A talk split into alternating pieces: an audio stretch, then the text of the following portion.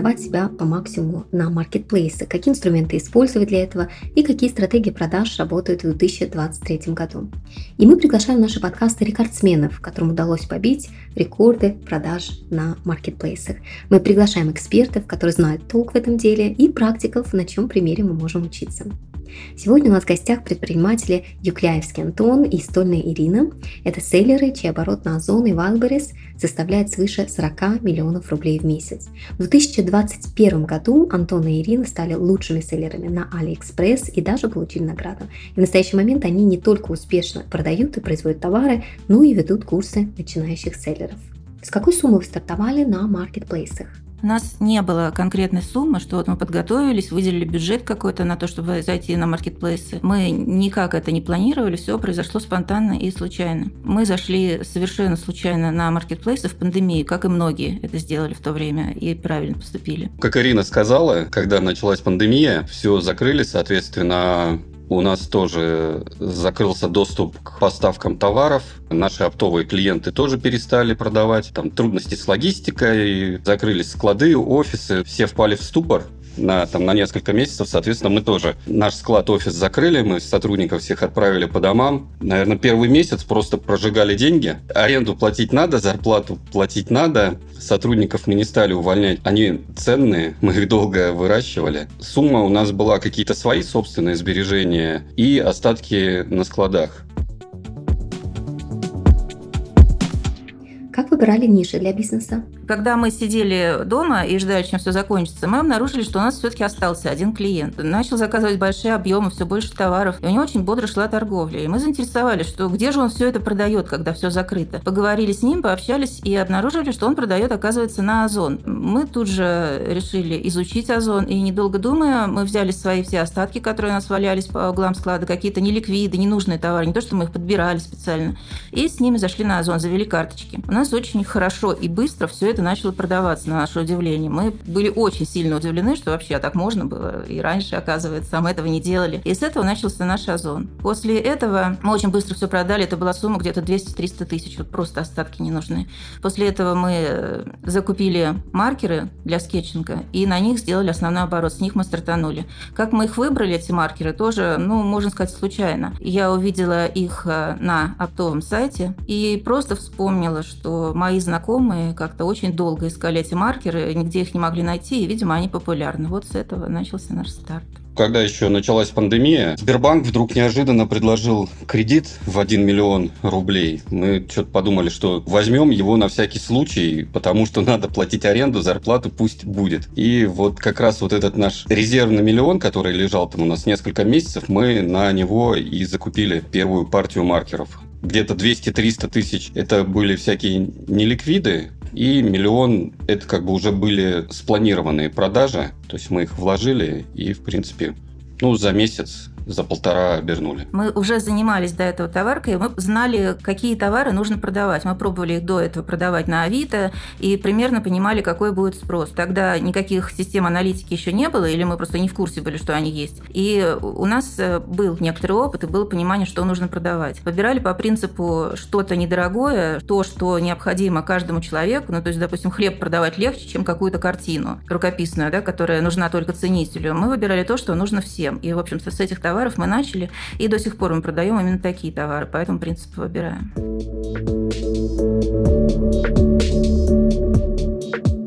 Как вы пришли к пониманию, что вы хотите продавать именно такие товары, что этот путь единственный правильный? Он не единственно правильный. Некоторые продают дорогие товары и тоже с большим успехом. Просто этот путь, он не просто правильный, он самый легкий. Мы пошли по самому легкому пути. Аудитория маркетплейсов – это в основном люди не богатые, это среднестатистические. Маркетплейс, он не бутик, он скорее вот рынок. И люди ищут там скидки, ищут товары подешевле. И такие товары продавать э, по этой причине очень легко.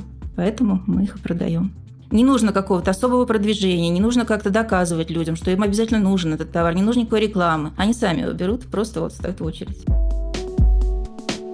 Где вы черпаете теории, на которой базируетесь? Мы не читали никакой теории, кроме самих инструкций с маркетплейсов. С них мы начали. То есть мы читаем эту инструкцию, заходим на маркетплейс, начинаем работать, и уже в процессе все пробуем на практике и находим свои какие-то собственные там фишки, какие-то лайфхаки, то, что нужно делать для продвижения. Это было в начале. Сейчас очень много информации по маркетплейсам, есть много каких-то телеграм-каналов, которые мы читаем. Если мы что-то прочитали, мы это внедряем у себя, смотрим, работает и не работает, не работает, и делаем свои выводы. У меня больше такой математический склад ума, поэтому всю информацию о маркетплейсах я беру исключительно из кабинета и из документации. Если какой-то вопрос мне задают или нам что-то надо внедрить, я иду в кабинет, сначала все целиком сам изучу, вплоть до того, что там зарегистрируем новое ИП, зарегистрируем новый кабинет и все там, весь путь заново. То есть создание карточки, продвижение, еще что-то. Если начинаются какие-то проблемы, сам не могу разобраться в этом, тогда уже обращаюсь к документации.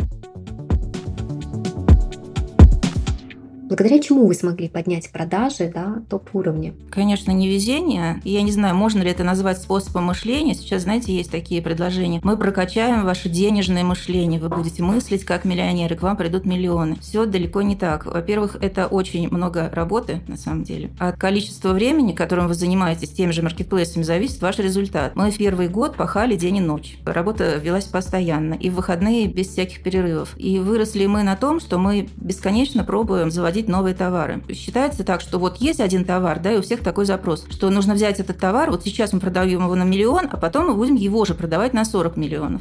Это не так. Мы один кредит берем, другие отдаем. Но как бы считается, что кредиты это плохо, да, это вы вылезаете в финансовые обязательства в какую-то яму. Но мы берем дешевые кредиты, во-первых, и очень краткосрочные. То есть мы берем на 2-3 месяца, чтобы быстро отдать. У нас есть возможность закупать новые товары и тестировать. У нас есть возможность продавать больше старые. В основном все вот это вот то, что люди не могут пробить этот потолок, упирается в то, что они работают на свои деньги и хотят вот там сегодня продал на 5 рублей, завтра купил на 10, продал на 10, купил на 20. И вот этими маленькими шагами они хотят дойти до какого-то большого уровня. Так не получится. Обязательно нужны инвестиции, обязательно нужны... Но не просто брать инвестиции бездумно, да, нужно все это просчитывать заранее. Сможете ли вы столько продать, сможете ли вы отдать.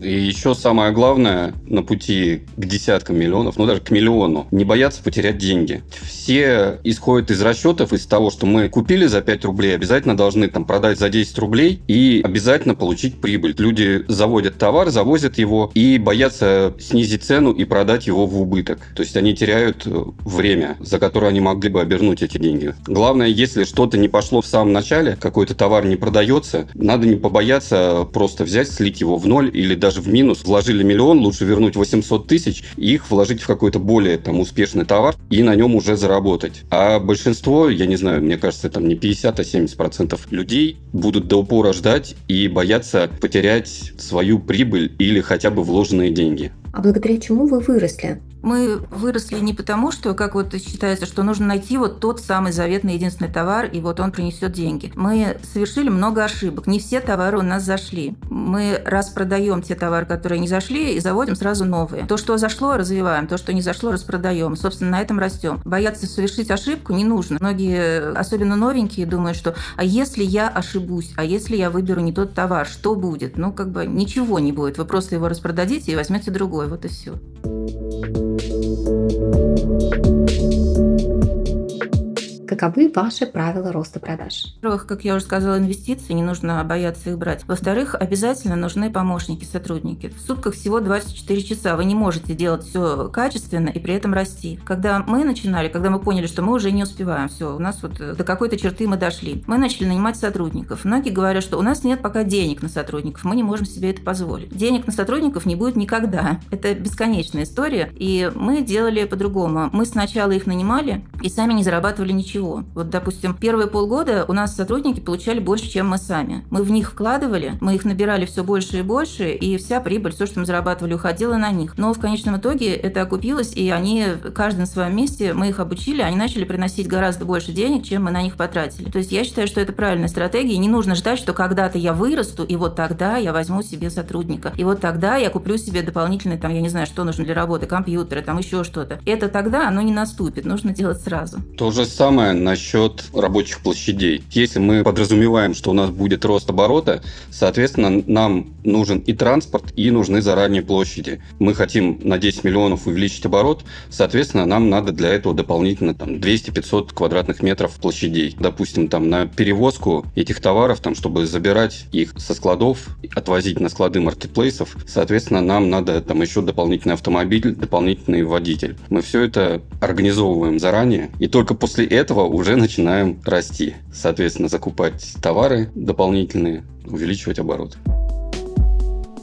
Что для вас было важным, когда вы только начинали, и что для вас важно сейчас? Как и все, когда начинают, обычно самое важное – это закрыть базовые потребности. То есть людям просто нужны деньги, просто на жизнь, просто купить там, я не знаю, что, квартиру, машину, у каждого потребности свои, которые не закрыты. Сейчас с этим у нас уже все нормально, на этом мы заработали, и сейчас уже интересно именно не просто тупо продавать одни и те же товары, интересно развитие. Сейчас мы начали производство свое, и даже производство, оно сейчас интереснее, чем продажи через маркетплейс. Мы продаем там же, но оно подразумевает, что мы можем еще сделать делать оптовый бизнес, да, там в офлайн магазины продавать. Производство интереснее. Пока мы ведем его не в России, это контрактное производство в Китае. Мы там производим собственную косметику. Мы ищем ее на фабриках. Э, понятно, что мы не разрабатываем пока рецептуры под себя, до этого еще далеко. Мы ищем готовую и под себя брендируем. Но не просто все подряд э, я выбираю эту косметику, мы заказываем образцы, тестируем и запускаем производство только то, что понравилось, только то, что действительно работает. И вообще я выбираю средства, которые с каким-нибудь э, вау-эффектом обладают. Это главный интерес сейчас. Мы строим строим этот бренд. И после косметики будет еще что-то для дома, тоже свой бренд будем строить. Где-то к концу года я планирую около 70 наименований, то есть бренд уже будет такой серьезный. Мы начали заходить не только на Озон и Ватберс, допустим, мы уже на Литуале представлены, есть много площадок, куда можно с этим зайти. Сейчас такой проект. Вначале реально было, да, закрыть именно свои потребности, обеспечить какой-то комфорт себе в жизни, а сейчас уже важно поддерживать наш бизнес, поддерживать сотрудников,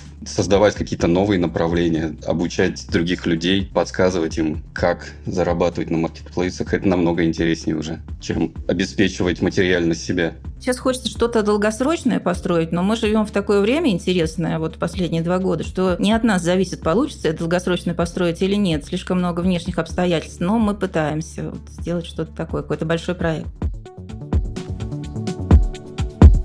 Если бы сейчас вам представилась возможность пройти этот путь заново, что бы вы сделали иначе?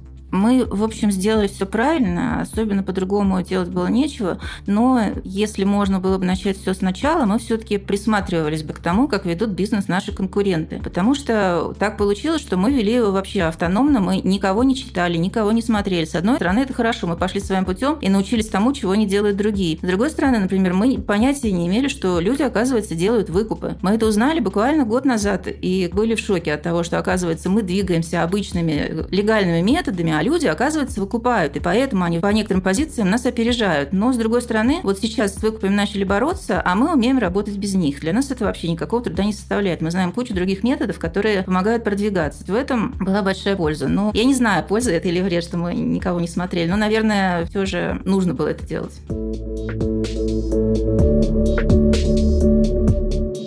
Был ли у вас кризис бизнеса, когда вы инвестировали в неподходящие продукты и, возможно, теряли деньги? Если да, то как пережили этот кризис? Скажу неожиданную вещь. Никаких э, мотивирующих лозунгов мы себе не говорили, но у нас э, кризис случался не однажды, да, у нас были полная блокировка озона всех магазинов в один день, то есть мы пол бизнеса потеряли, мы еще там много что было, теряли деньги, теряли магазины. У нас есть команда и есть сотрудники, есть ответственность за этих людей. У каждого из этих людей есть семья, которую они должны кормить. У каждого есть какие-то обязательства. И если мы с ними работаем, то мы должны за них отвечать, да, должны дать им работу. И вот это на самом деле помогало больше всего. Мы не можем бросить все это, всех разогнать, что все, всем спасибо, все свободны. Нужно продолжать. Мы продолжали. И с их стороны, то есть это было взаимно. Они не уходили в этих трудных ситуациях. Они как могли делали свой вклад в то, чтобы все это восстановить, все это преодолеть. И из всех кризисов именно из-за этого мы выходили еще больше, мы вырастали. Что я сделала по-другому? Есть какие-то внешние обстоятельства. Допустим, в прошлом году, ровно год назад, да, февральские события, мы прекратили работу на два месяца. Не то, что мы ее совсем прекратили, но мы заморозили все новые проекты. Мы не понимали, вкладываться, не вкладываться, что будет дальше, как будет. Может быть, все как бы свернуть. И мы как-то притормозили и все свели к минимуму. Никаких новых проектов мы не развивали, никаких новых товаров мы не искали, не заказывали, работали, так все шло на самотеке. Это было совершенно напрасно, совершенно зря, как видите, ничего такого, чего мы боялись, не произошло. Можно работать дальше, и я думаю, что стрессоустойчивость – это наше все. В любых обстоятельствах нужно продолжать. Как вы считаете, в каких нишах сейчас есть деньги на маркетплейсах? Я считаю, что деньги есть везде. Говорят, что ниша перегрета, заходить туда уже не стоит. Вот сейчас, например, в детской одежде говорят, что все, все, конец, не надо туда идти. Но на самом деле все зависит только от конкретного селлера и его возможностей. Если человек в эту нишу собирается заходить, и у него на вход, там, я не знаю, миллиард, то он зайдет, и никто ему не помешает. Он станет топ-селлером, он обойдет всех конкурентов, и все у него будет. Деньги для него там найдутся. Другое дело, что если это новичок, и он идет со 100 тысячами, то, конечно, ему в такую нишу идти не стоит. Ему нужно выбрать что-то по себе с маленькой конкуренцией, с небольшой суммой входа. Да? Для него-то они же закрыты, но есть какие-то другие маленькие. Я считаю, что абсолютно везде. Сейчас набирает обороты дом, кухня, вот как раз то, что мы продаем. Да, это хорошая ниша, туда идти пока что стоит, но я боюсь, что сейчас и она будет перегретой, потому что все туда пошли. Лучше искать все это, допустим, в той же аналитике посидеть, да, в вашем же Moneyplace, да, и поискать там эти ниши. Что-то такое, куда не идут все. Я считаю, что в ниши можно входить вообще в любые в той же нише детской одежды, допустим, там дешевая детская одежда может быть перегретая, но может остаться, допустим, там сегмент итальянская детская одежда, которая более там высокого класса. Допустим, этот сегмент может быть открытым. И, соответственно, можно в него войти. То есть в каждой нише есть какой-то там свой подсегмент, который всегда можно найти. Там спортивные полотенца или там ценовой диапазон просто взять, посмотреть, что через Moneyplace, например. Диапазон там от 500 до 1000 рублей. Или наоборот, посмотреть, что там диапазон а, там, от 5 до 10 тысяч, в нем есть продажи, но в нем мало продавцов, почему бы не попробовать в него зайти и не провести эксперимент, что вполне возможно там найдутся покупатели, которых просто другие не привлекли, не нашли. Как найти такую нишу, где мало продавцов, но они хорошо зарабатывают?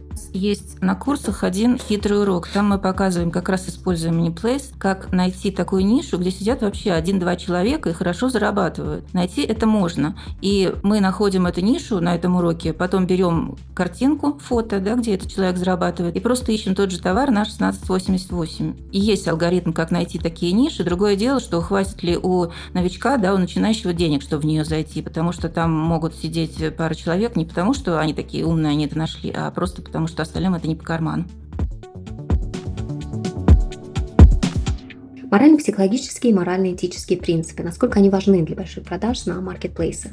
Мы не переступаем через эти принципы морально-этические. Мы не продаем копии, мы не продаем подделки, мы не продаем вообще все подряд, на, на чем можно сделать деньги, лишь бы их заработать. Есть еще моральные принципы, которые мы не нарушаем. Многие конкуренты применяют нечестные конкурентные способы. Делают выкупы, там портят товар конкурентов, там ставят отзывы плохие, блокируют магазины. Наши блокировки на Озон как раз, скорее всего, были спланированы конкурентами. Такими вещами мы не занимаемся даже если мы с ними сталкиваемся, для нас главная честность.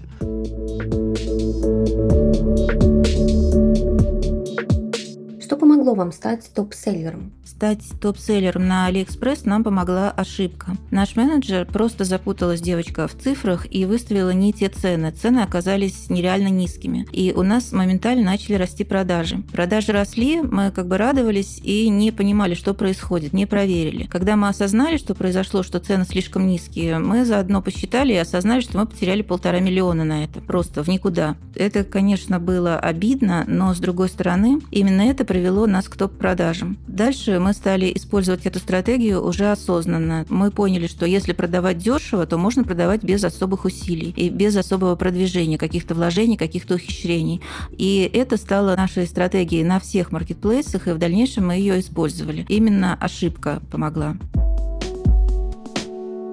Толерантность к потерям и неудачам – вот то, что нужно принять и двигаться дальше. Я надеюсь, вы наслаждались сегодняшним эфиром. Наши гости Сегодня это Юкляевский Антон и Стольная Ирина, предприниматели с оборотом свыше 40 миллионов рублей в месяц. Будут еще интересные герои, будут еще интересные инсайты. Подписывайтесь на наш канал, чтобы не пропустить. И напоминаю о том, что слушатели подкаста получают 30% скидку по промокоду 2023 на использование сервиса аналитики MoneyPlace. С нашей точной аналитикой вы всегда знаете, в каком направлении двигаться на пути к миллионам. Спасибо и до новых встреч в эфире.